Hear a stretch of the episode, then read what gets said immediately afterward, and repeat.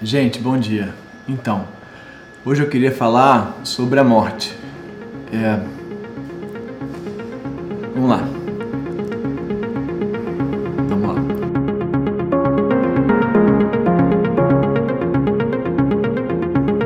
Eu tô chegando do hospital agora, minha mãe foi operada meio de urgência, assim, porque ela tava com uma trombose. Uma, uma coisa, quem sabe que é uma trombose, enfim, uma coisa, eu não sei muito bem também, só sei que é uma coisa. E ela tinha que ser operada porque senão essa coisa podia ir, uma espécie de bolha que podia ir para o pulmão e ela podia morrer. E nesse momento toda a, a, configuração das coisas se reconfigura, né? A configuração. Tudo se re, reorienta porque é muito engraçado a potência que a morte tem, a ideia, a possibilidade da morte, a morte e o nascimento, né? De fazer todas as outras neuroses perderem um pouco do valor. Todas as outras questões perto da morte como questão, você fala, bom, isso não importa agora, o que importa é a manutenção da vida, o prosseguimento da vida.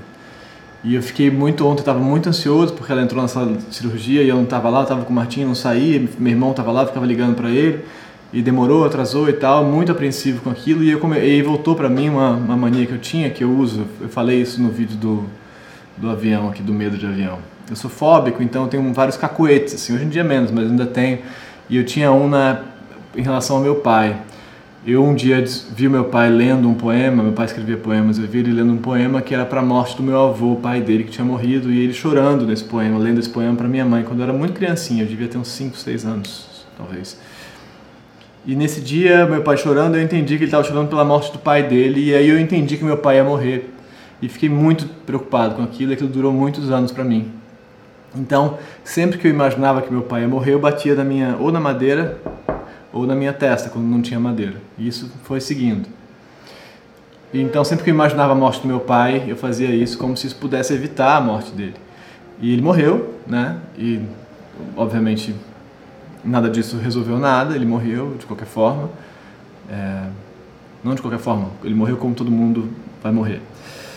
Mas ele morreu já. É... Então, isso já faz 14 anos que ele morreu, eu acho.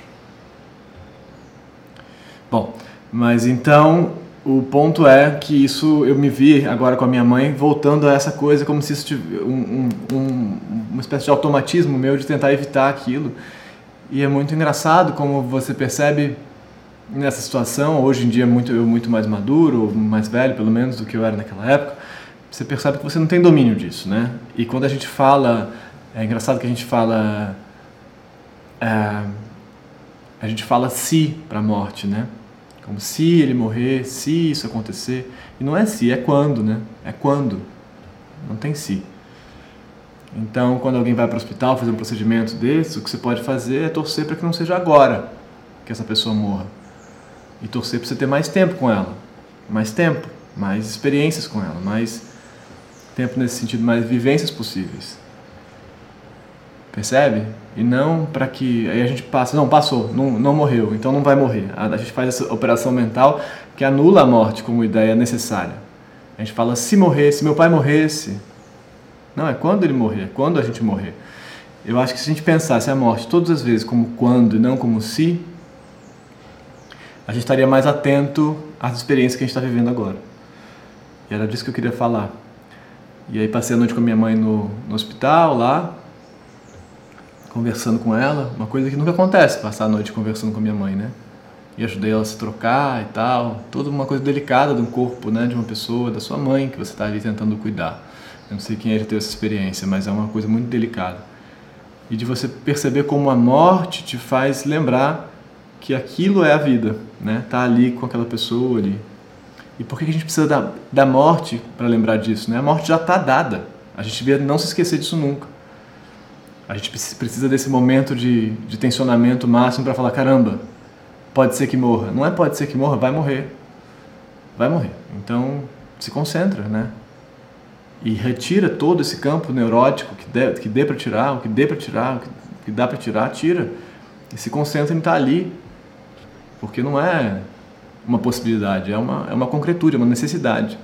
É assim. Bom. Até amanhã, gente. Obrigado. Não era um vídeo pessimista, não sei se deu para entender, mas era para ser para que a gente parasse de precisar desses, dessas experiências para se lembrar que a gente está vivo. Para que a gente parasse de precisar da, da morte como presença quase que imediata para se lembrar de que ela existe, de que ela está aí. Vamos lá. Até amanhã, gente. Obrigado. Me inscrevam aí se quiserem. Vocês sabem já. Obrigado. Bom dia para vocês. Tchau.